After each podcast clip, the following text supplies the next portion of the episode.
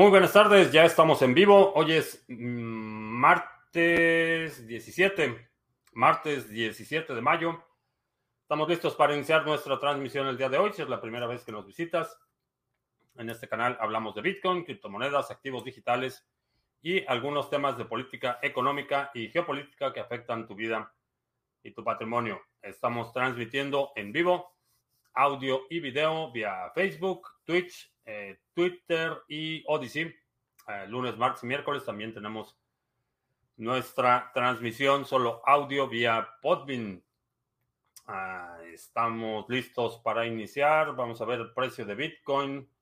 Se está negociando en 30.443. Eh, sigue probando este nivel de soporte en los eh, 30 mil. Vamos a ver cómo se comporta en los próximos días. Eh, definitivamente, eh, algunas. Eh, una situación interesante. se están reuniendo miembros de bancos centrales e instituciones financieras de 44 países en El Salvador para hablar de Bitcoin. me parece interesante que se estén reuniendo para aprender de Bitcoin, eh, sigo siendo de la idea de que Bitcoin funciona mejor cuando es adoptado de abajo hacia arriba, eh, independientemente de lo que digan los gobiernos, eh, puedes utilizar Bitcoin sin importar lo que diga tu país, inclusive si estás en China, porque resulta que parece ser que China tiene ya el 21% del poder de minado global, siguen minando en China a pesar de las prohibiciones eh, supongo que vamos a ver prohibiciones antes de que termine este año. Vamos a ver más prohibiciones y desprohibiciones por parte del gobierno chino. Eh, pero, pues, parece ser que no lo pueden detener. Y si un gobierno tan autoritario, tan restrictivo y con un control tan minucioso de su población no puede detener Bitcoin, imagínate todos los otros incompetentes y mediocres eh, y gobiernos en los que eh, no por falta de intención, sino por falta de capacidad, simplemente no pueden mantener el control de su población. Eh, imagínate la, la, dificultad que van a tener ellos para prohibir Bitcoin. Héctor Chávez en León, ¿qué tal? CryptoCrunch, que viene llegando de patinar. Excelente. Alejandro en Mérida, FJC Rieros, Astrea en Chihuahua. Ah, ¿Cómo se sabe en qué países está el concentrado el poder de minado? Eh, generalmente por las direcciones IP de los eh, equipos que propagan eh, por direcciones IP de los participantes de los pools, por ejemplo, esa es otra, otra forma de geolocalizarlo. puedes operar nodos, puedes operar equipo de minería eh, utilizando la red de Tor, por ejemplo, y aun cuando la velocidad de propagación no es la óptima, eh, lo puedes hacer privado, pero en general podemos ver eh, quién minó qué bloque y dónde está geolocalizada la propagación de ese bloque. Um, Geborg, ¿qué tal? H. Di Martino en Argentina. Uh, CryptoCrunch dice que se metió al juego de Dogami. Ah, creo que tiene futuro y muchos tesos. Eh, excelente. Vamos a checarlo. Ah, ya llegaron los estafadores diciendo que tenemos una promoción. No tenemos promociones, no regalamos Bitcoin. No mandes Bitcoin a ninguna dirección. No hay tal, tal como dirección oficial para promociones. Son estafadores que utilizan el nombre de Criptomonedas TV y son como las cucarachas, hay que estarlos borrando y surge uno nuevo cada día, pero no hagas caso, no te vamos a contactar, no te vamos a enviar mensajes privados, no te vamos a preguntar cómo va tu trading. Es decir, que los otros gobiernos son incompetentes y mediocres, quiere decir que el gobierno chino es competente y brillante. En lo que se refiere al control eh, férreo de su población, es competente. Lo hace y lo hace bien. Esa es una una realidad, independientemente de lo que yo piense del propósito o de la legitimidad del control de población, de que son efectivos, son efectivos, eso, eso es innegable. Uh, que hoy activó el ASIC casero, excelente. Dice la caja, a ver qué tal suena. Excelente. Ahí nos platicas. Tito Show en Victoria, España. ¿Qué tal? Voy a hacer un hype de Dogami en castellano. Excelente. Sí, si lo puedes hacer, aquí lo compartimos para que la comunidad aprenda. Ah, Giancarlo, ¿qué tal? Es verdad que el CERN descubrió la fórmula del viaje en el tiempo y lo ocultaron. No tengo idea. Eh, asumo que no. Eh, sería muy difícil ocultar algo así eh, para una institución como el CERN, que es una institución multilateral, es una institución en la que cooperan muchos países europeos. Entonces, mientras más gente haya involucrada en, un evento, suceso o descubrimiento, se requiere que todos estén de acuerdo y que todos participen en el encubrimiento.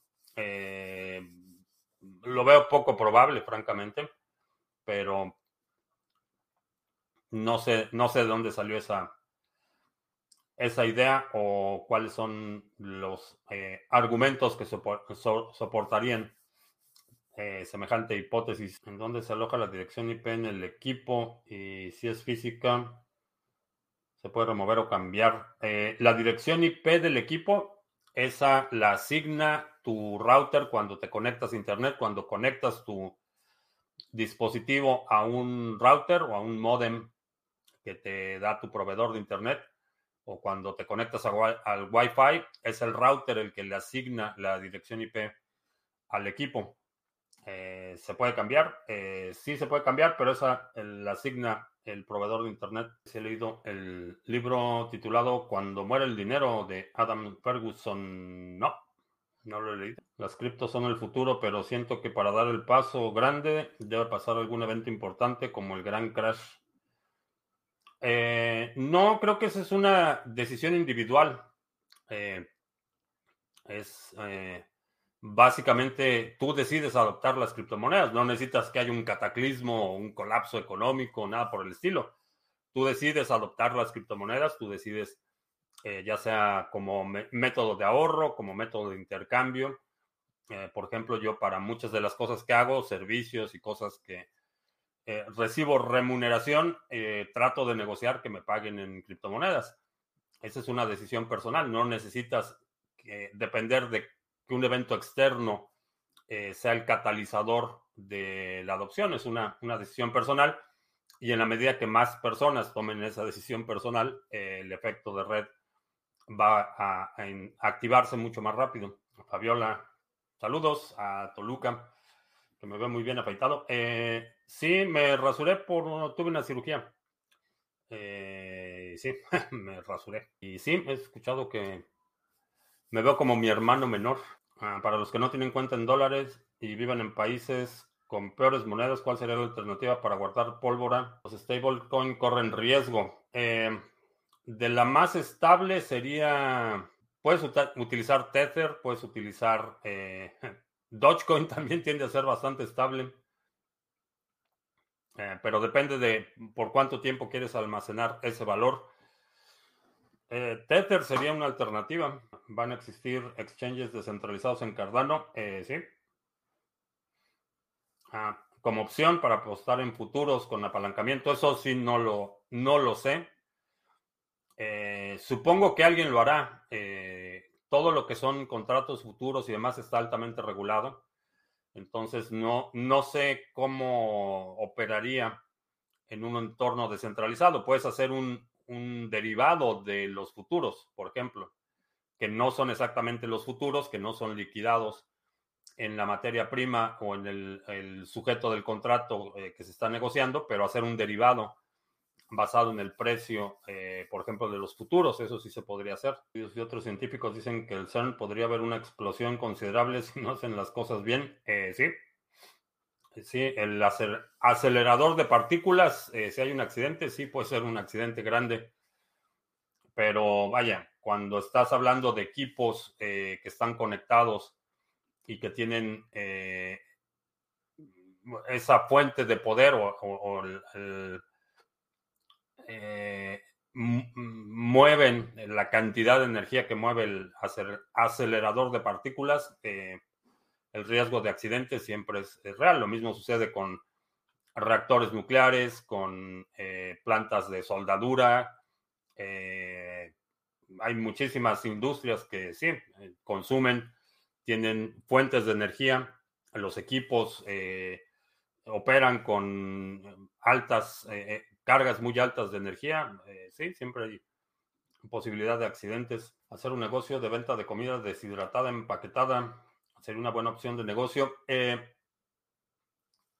si lo, depende de qué escala lo quieras hacer. Si lo quieres hacer a escala local, así más discretón, sí, sí se puede hacer. Y creo que sería buen negocio. Eh, si lo quieres hacer a gran escala, si necesitas distribución comercial y cosas así, va a ser muy complicado por, todos los requerimientos de salud que necesitas, las etiquetas, este, tienen que tener cierta información y tienen que tener registros y un montón de cosas. Pero operarlo así a pequeña escala, creo que sí sería buen, buena alternativa. Ah, ¿Qué opino de los que dicen que Carlos Marx es todavía vigente? Eh, pues que no entienden ni, ni de economía ni de política. Eso es lo que les diría a los marxistas. En este momento, ¿qué sería más peligroso a mediano plazo? Stablecoins algorítmicas que pueden sufrir ataques como Luna o stablecoins respaldadas con depósitos con el riesgo de la caída del dólar.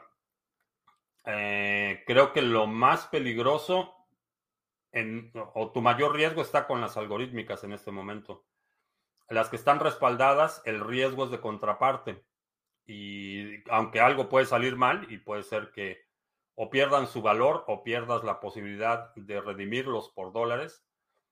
En las algorítmicas, creo que los contratos que mantienen la estabilidad algorítmica necesitan un, punto de entrada de datos, necesitan un input.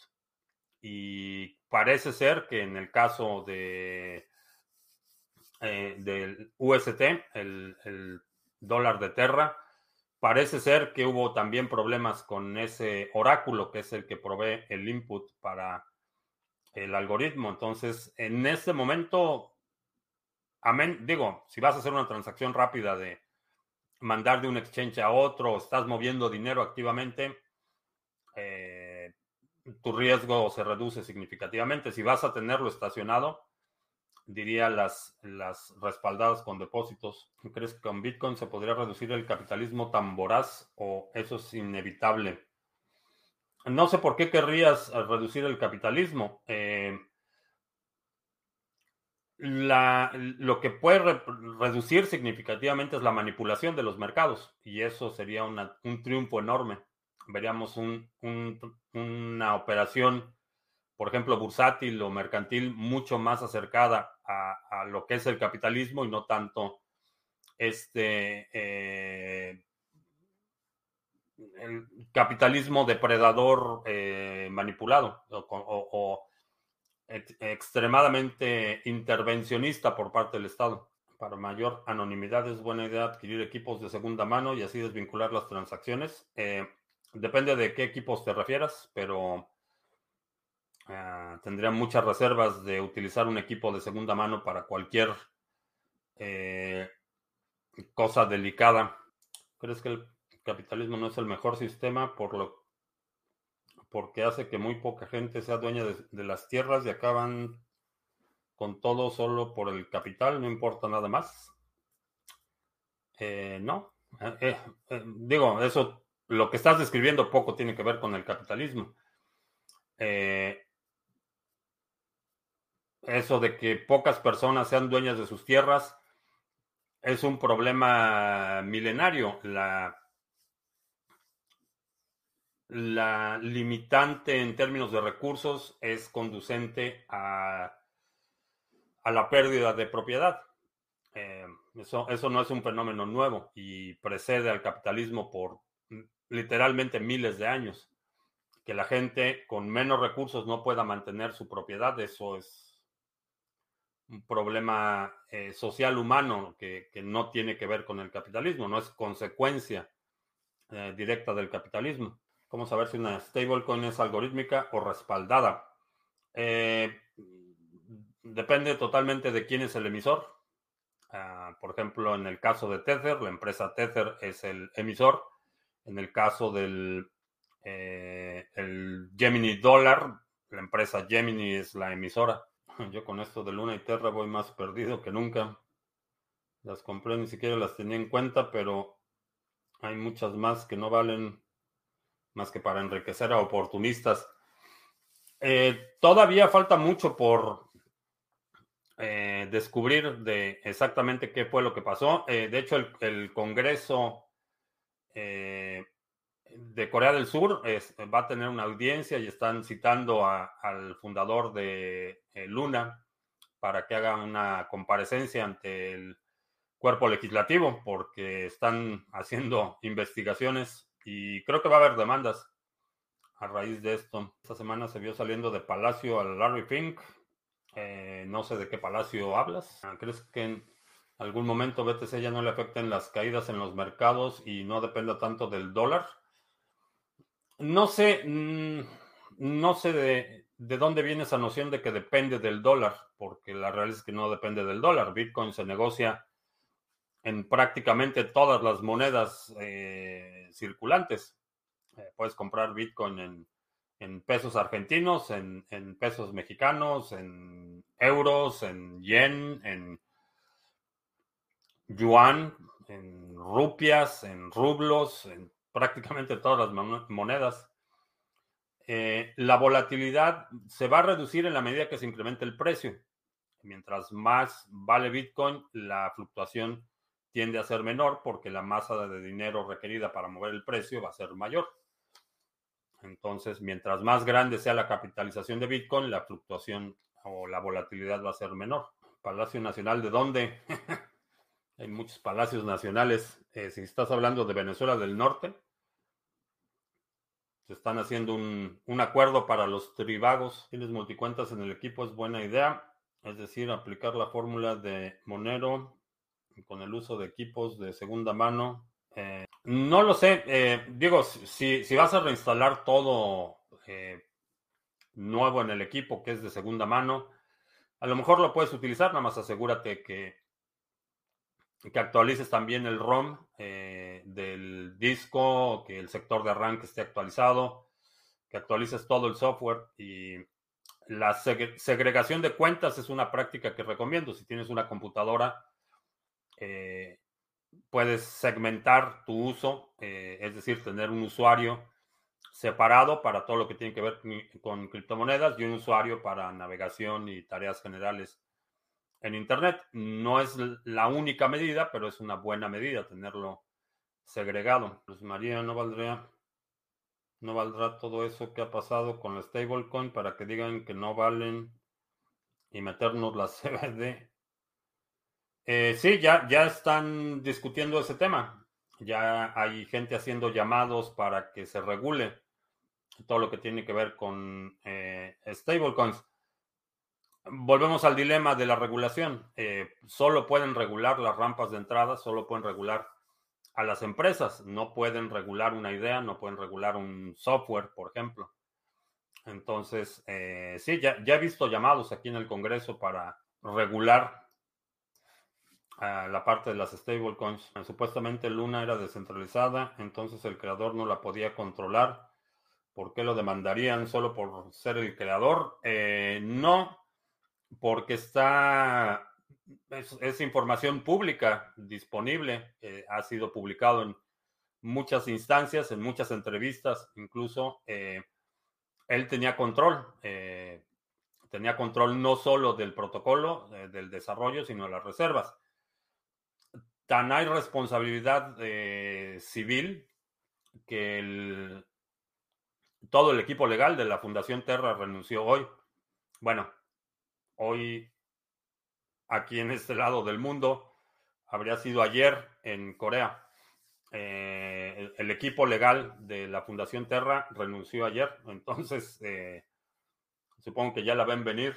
¿Qué haces cuando te llega un NFT sospechoso a tu billetera? ¿Es seguro ignorarlo? Eh, sí, es peor, no, es, es peor moverlo. Ignorarlo es la mejor alternativa. Es verdad que Portugal quiere cambiar su legislación y cobrar impuestos por Bitcoin, sí. Eso escuché ayer. Con Solana puede pasar lo mismo que con Terra. Eh, Solana tiene otros problemas. No exactamente los mismos de Terra, pero tiene otros, otros problemas serios eh, Solana. Uno de ellos es altamente centralizado. Y el problema es que cuando tienes una cadena tan centralizada, es muy vulnerable. Eh, es muy fácil cooptar una red en la que tienes muy pocos validadores y esos validadores son, eh, pueden ser, perdón, eh, pueden ser fácilmente, ah, perdón, pueden ser fácilmente identificados esos validadores. Diego Rusarín, no, no lo conozco o no lo ubico. Gracias, Fabiola. Siempre tan decente, Fabiola. Eh, ¿Crees que Cardano es un león dormido? Eh, no está dormido, no ha dejado de desarrollar Cardano. Eh, sigue siendo muy subestimado, en mi opinión, pero, pero no está dormido, está muy activo. De hecho, quieres conservar ajos, los puedes deshidratar y si los quieres hacer polvo en el molinillo de café o en una batidora de vaso. Otra forma muy buena de conservar es meterlos en miel cruda y es muy bueno como jarabe para los resfriados. Ah, bueno saberlo. Este, sí, deshidratados, lo quiero, los quiero nada más eh, en rebanadas así muy delgaditas y deshidratarlo y hacerlo más como hojuelas que polvo. Es posible que Cardano llegue a 10 dólares en el próximo halving de BTC. No lo creo que en el próximo halving. Eh, creo que va a llegar a 10 dólares, pero no creo que en el próximo halving. Eh, hay un. El número de hadas circulando es bastante grande. Entonces, para que llegue a 10 dólares, la capitalización tendría que ser 20 veces lo que es hoy. Bueno, vamos a ver. Eh, no, no, sigo el precio en dólares, pero vamos a ver en cuánto están dólares. 58 centavos, es decir, 50 centavos. Tendría que ser 20 veces la capitalización de, del día de hoy y lo veo un poco difícil para el próximo halving. No digo que sea imposible, pero lo veo, lo veo difícil para el próximo halving. Bueno, eh, de Win Vargas podría ser 5. Eh, si estamos hablando todavía de Cardano, 5. Posiblemente sí. Ah, soy desarrollador y veo que tienes conocimiento en lenguajes de programación. A tu parecer, en el desarrollar un token, ¿considerarías utilizar Python o C? Eh, para desarrollar un token? Depende, depende un poco de exactamente qué es lo que quieras hacer. Eh, por ejemplo, para, bueno, y sé de lenguajes de programación porque soy ingeniero en sistemas, esa es mi profesión. Eh, desarrollé sistemas de cliente servidor a gran escala, sistemas de misión crítica, facturación, ruteo de tráfico de voz y vaya, eso es lo que hacía en mi último trabajo, mi último empleo, la última vez que estuve empleado, eso hacía. En Python o C depende de si vas a empezar a hacer una blockchain desde cero, eh, C sería la más, la vía de hacerlo. Y la razón es porque necesitas eh, para la operación de la blockchain, para el componente, no sé si vas a hacer nodos independientes o cómo sería la arquitectura de la red, eh, en general, la ejecución de código en C es más eficiente en aplicaciones de, gran escala.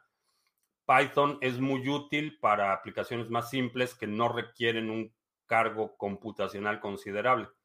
Eh, es más como para interfaces, interacciones, aplicaciones eh, en los que estás tomando información de una fuente y desplegándola. Python es bastante útil para eso sé si vas a hacer aplicaciones o cálculos a gran escala, ese sería el que creo que podrías optimizar mejor.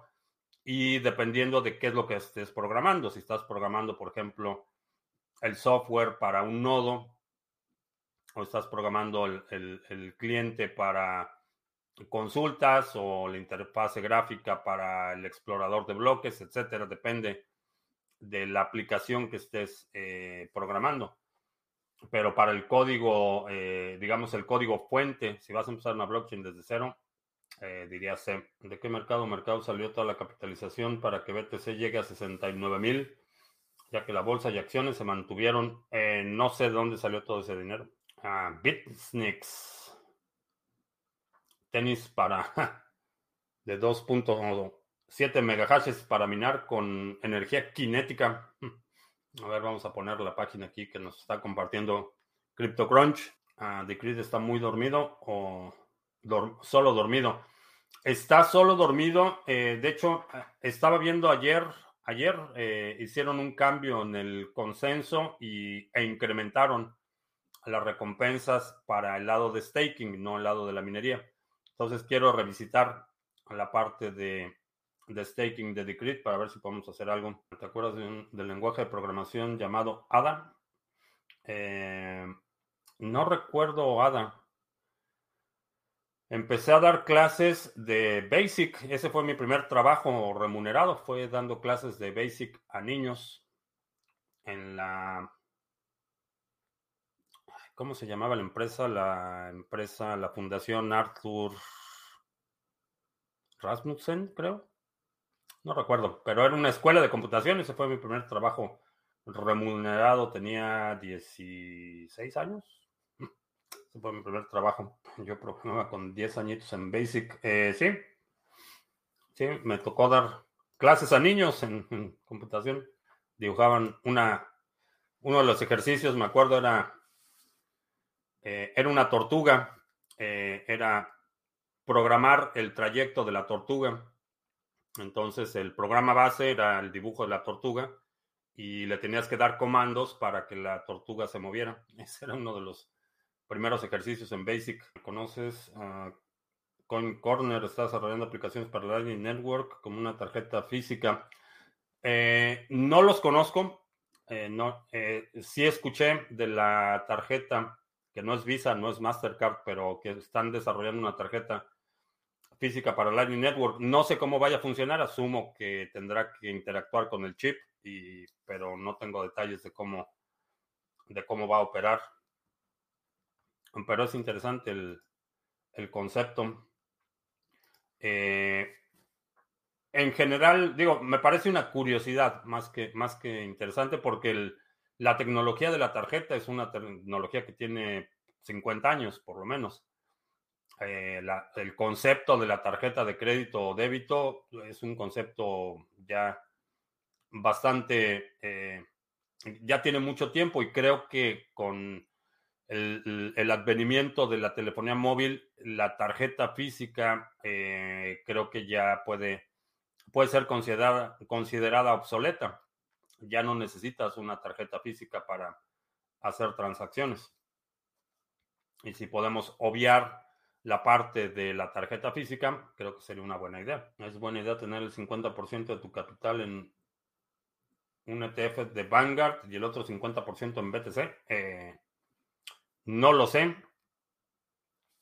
Esa combinación yo no la tendría para mí, pero ni por favor. Pero no sé cuál sea tu situación, no sé cuáles sean tus requerimientos de capital o a qué plazo estás invirtiendo. No sé si ya te vas a jubilar o apenas estás empezando tu vida productiva.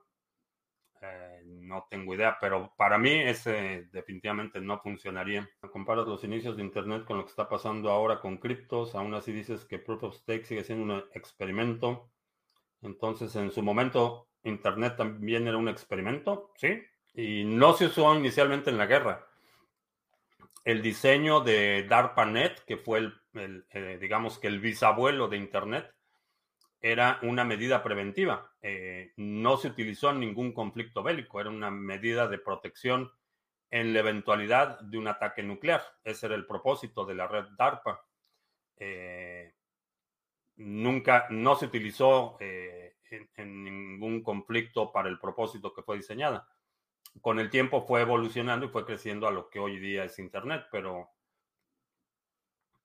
en su momento también era un experimento. Eh, cuando, por ejemplo, en los noventas, bueno, mediados de los noventas, cuando empezó, por ejemplo, el, empezó a, acelerar, acelerarse la adopción de Internet, era una apuesta, era, arriesgado. Eh, recuerdo que en ese entonces tenía un, amigo y socio.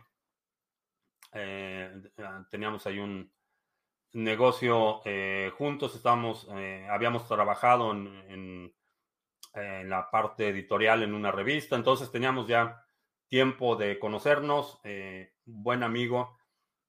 En el 94, sí, 94 me parece, eh, tuvimos una divergencia enorme. Yo me, enfoqué totalmente a la parte eh, de Internet y él se quedó en la parte del diseño editorial y en la parte, eh, digamos, un poco más tradicional en términos de, de elección de carrera o de ejercicio profesional, digamos. Yo le dediqué un montón de tiempo a aprender este, cómo funcionaba HTML, empecé a programar páginas web con, un procesador de textos, haciendo el código, tecleando todo el código. Y en ese momento era una apuesta, no sabía a ciencia cierta si Internet iba a prosperar o iba a ser algo muy eh, limitado para cierto tipo de negocios. Había mucha especulación en ese momento sobre el futuro. De hecho, eh, Paul Krugman, por ejemplo, premio Nobel de Economía, dijo que, Internet no iba a ser más relevante que el fax, por ejemplo. Y mucha gente decía que iba a ser una moda pasajera y que no iba a pasar nada y que... Entonces, en su momento fue altamente especulativo. Mucha gente tomó la decisión de enfocarse en el desarrollo de Internet sin saber si no había forma de saber que Internet se iba a convertir eh, al nivel que está hoy en día, ¿no? Entonces sí, en su momento Internet mismo era altamente especulativo y fue un experimento que prosperó y resultó ah, un éxito, pero en su momento sí era altamente especulativo. Dedicarse a, de tiempo completo a Internet en el 94, 95, 96, era, era una apuesta grande. En la medida que se va extendiendo la adopción, que se va normalizando, las nuevas generaciones de ingenieros, gente que se empezó a involucrar, ya cayó en un terreno allanado, digamos, pero en el 94, 95, en el 96, por ejemplo, eh, creo que ya lo había mencionado, en el 96 estábamos instalando nodos de la Red Tecnológica Nacional, que fue el primer eh, eh, backbone de Internet en México. Estábamos instalando eso en el 96, me parece. En el 95 me tocó ser uno de los fundadores del primer proveedor de acceso a Internet privado en Toluca, por ejemplo en el Estado de México. Entonces, en ese momento era una apuesta grande, pero si no tienes un cel o algo electrónico, puedes pagar con una Visa o Mastercard, parecido a la Open Dime. Eh, sí, a lo mejor sí, pero esa, esa, esa red de pagos necesita conectividad. Entonces, a lo mejor tú no tienes internet, pero el lugar donde estás pagando necesita tener internet, si no, no puede ni autorizar ni procesar tu transacción. Ah, tengo 30 años y estoy contemplando Vanguard. Me gusta, me gustaría saber sobre ese ETF.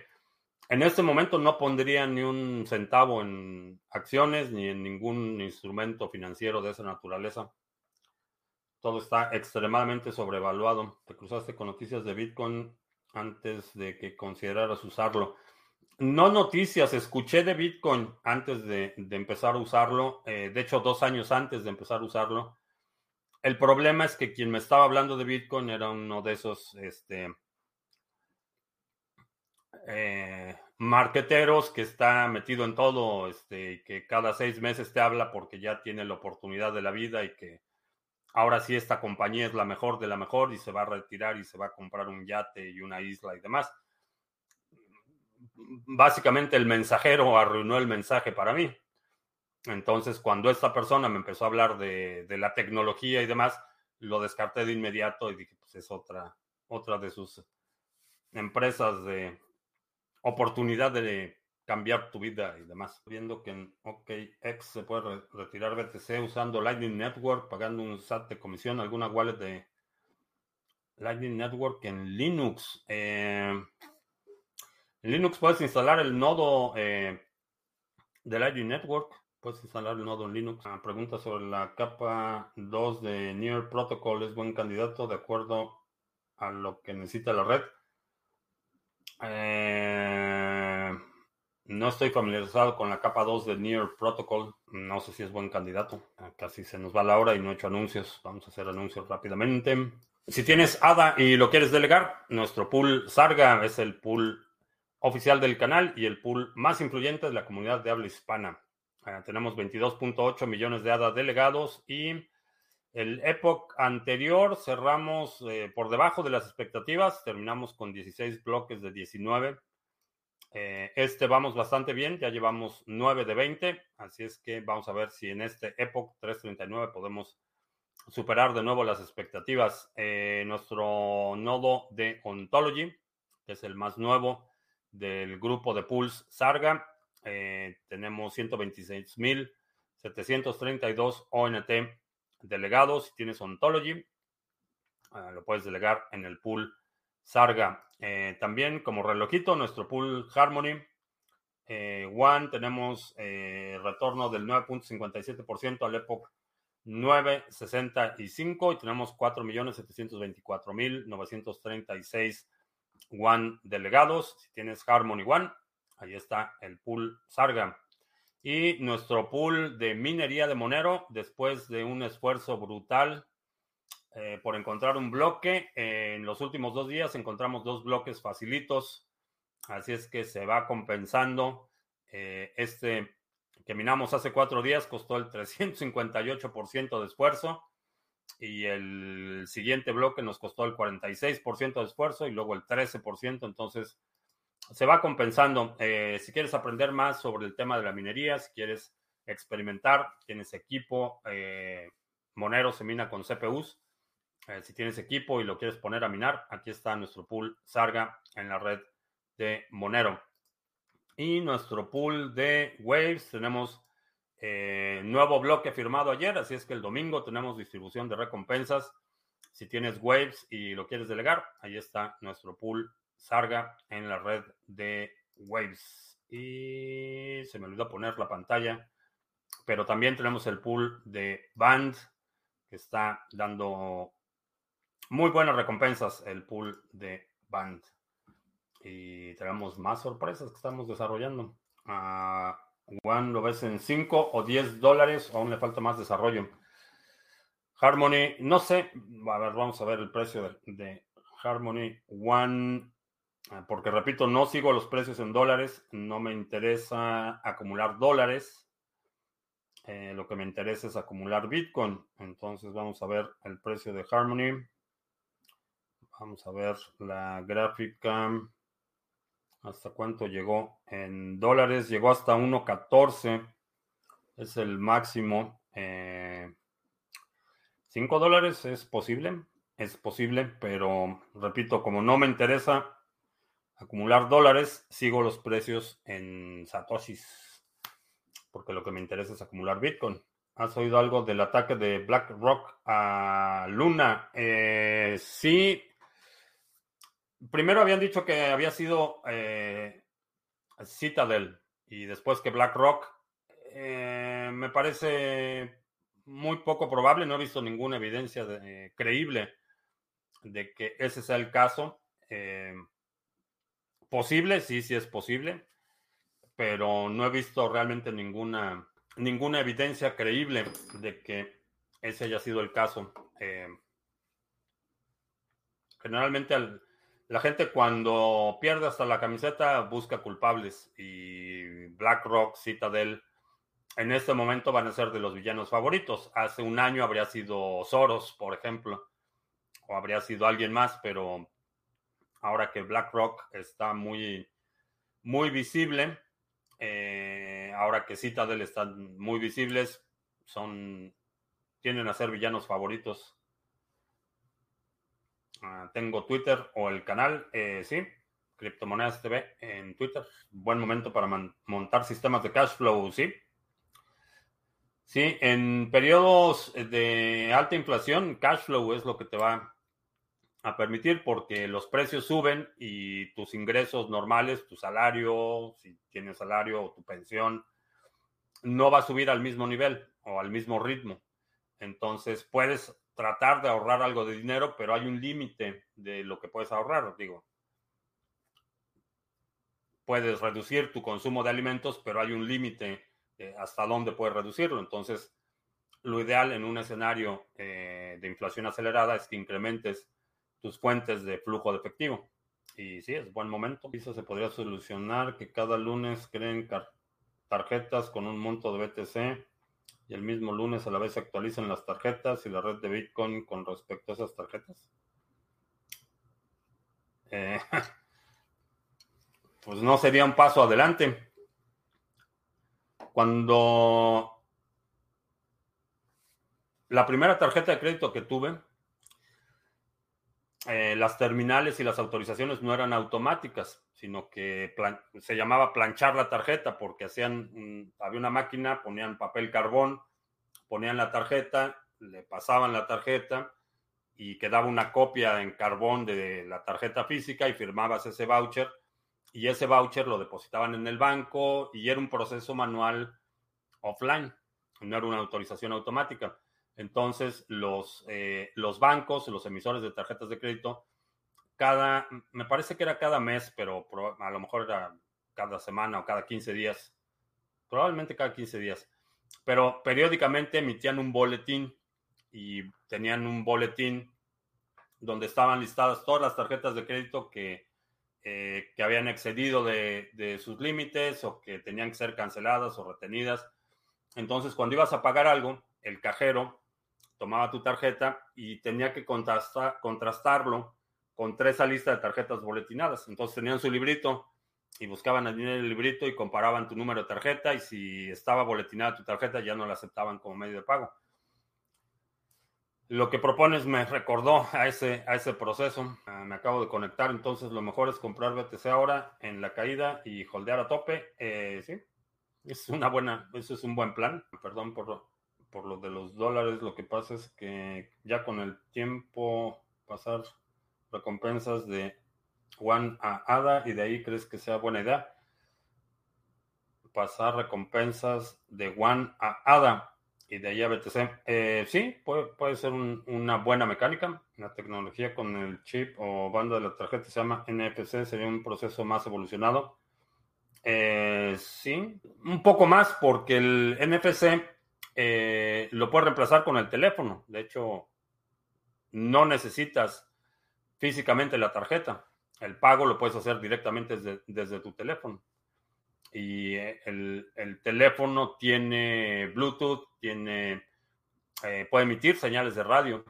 Entonces puedes pagar con tu teléfono. No, no veo la necesidad de la tarjeta física. creo que introduce más fricción a la transacción. ¿Qué radios tener para caso de emergencia. Eh, Baofeng son los que yo tengo, están en mi mochila de comunicaciones de emergencia. Eh, estos están cargados todo el tiempo, pero es este Baofeng. Eh, el modelo es V30 V5R. No son caros, este, a lo mejor han subido un poco de precio porque es lo que están utilizando los rusos en, Ucrania. Están utilizando estos radios, entonces ahora ya son de grado militar.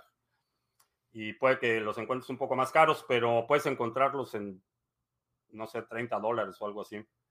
Eh, Baofeng son, son buena alternativa. Y no es video patrocinado por Baofeng, pero eh, aparte de que como son muy populares, encuentras muchos accesorios, por ejemplo, las antenas, adaptadores, eh, este tiene una batería extendida porque la, batería normal es chiquita. Este tiene la batería extendida y una buena alternativa. Tarjeta Visa con huellas dactilares y NFC. Eh, no, las, los biométricos eh, son mala idea en general. En donde estás puedes escuchar a la policía. la, la, señal de la la policía local está encriptada, entonces no puedo, porque el mercantilismo estatal es mucho peor que el liberalismo. En general, porque el mercantilismo estatal distorsiona los incentivos enormemente.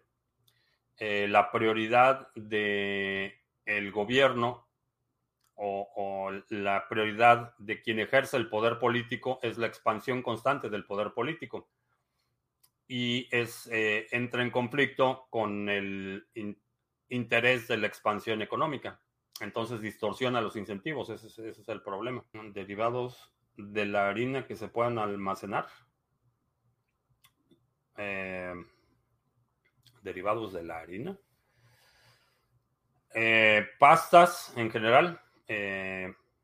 Pastas se pueden almacenar por mucho tiempo mientras lo mantengas libre de humedad. Eh, la pasta, pasta para sopa, espagueti y esas cosas se pueden almacenar por mucho tiempo.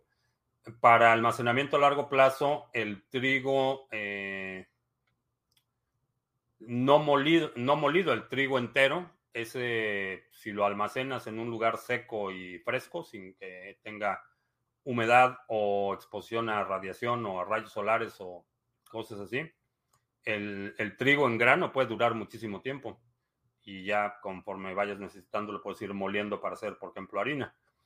Eh, esa es la forma de preservarlo en mayor, mayor plazo.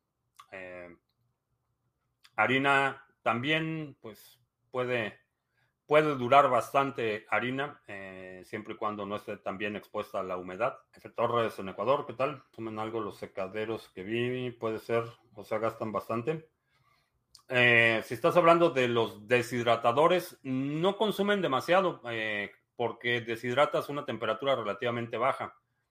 Eh, si deshidratas a una muy alta temperatura, aunque sería más rápido, terminas cocinando y no simplemente evaporando el contenido líquido o líquido de los alimentos.